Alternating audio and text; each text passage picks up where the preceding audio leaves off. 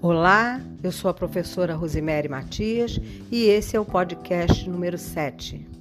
Ele é referente ao segundo bimestre do módulo 1 dos anos iniciais do ensino fundamental das unidades escolares da DIESP.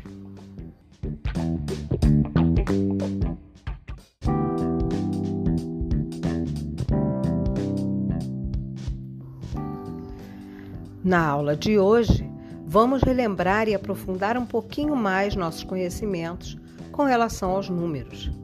Vamos falar novamente da formação de um número, vamos trabalhar com as unidades, dezenas e centenas e entender por que o mesmo algarismo representa quantidades diferentes de acordo com a posição que ele ocupa dentro de um número. É muito importante que você faça sempre todas as atividades sugeridas para assimilar melhor tudo que é lançado em aula.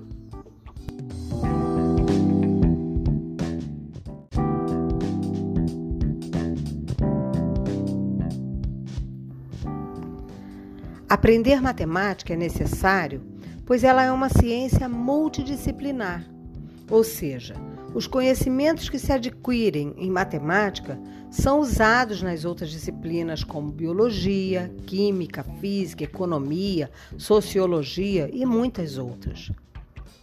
A matemática também está presente na tecnologia, como internet, computadores, televisões, celulares. Além disso, ela ajuda a pensar de forma lógica e a resolver problemas usando essa mesma lógica.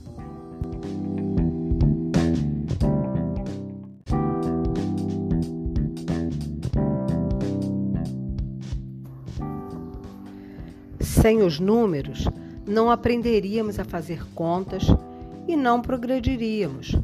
Os números são a ponte que une a ideia de quantidade que temos em mente com a representação concreta na escrita. Nos dias atuais, os números se tornam ainda mais importantes pelo grande desenvolvimento mundial, principalmente nos setores comercial e financeiro. Os números estão presentes em todo tipo de cálculo, ou até no simples aprendizado da vida escolar, e eles influenciam diretamente no comportamento humano, seja nas horas, no clima, nas distâncias e até na contagem dos dias e anos, que permitem as experiências de amadurecimento e progresso.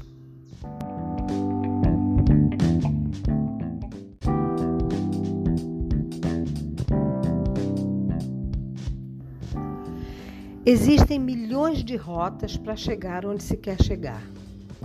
Não devemos nos martirizar se por algum motivo desviamos o percurso, nem nos sabotar por causa desse desvio.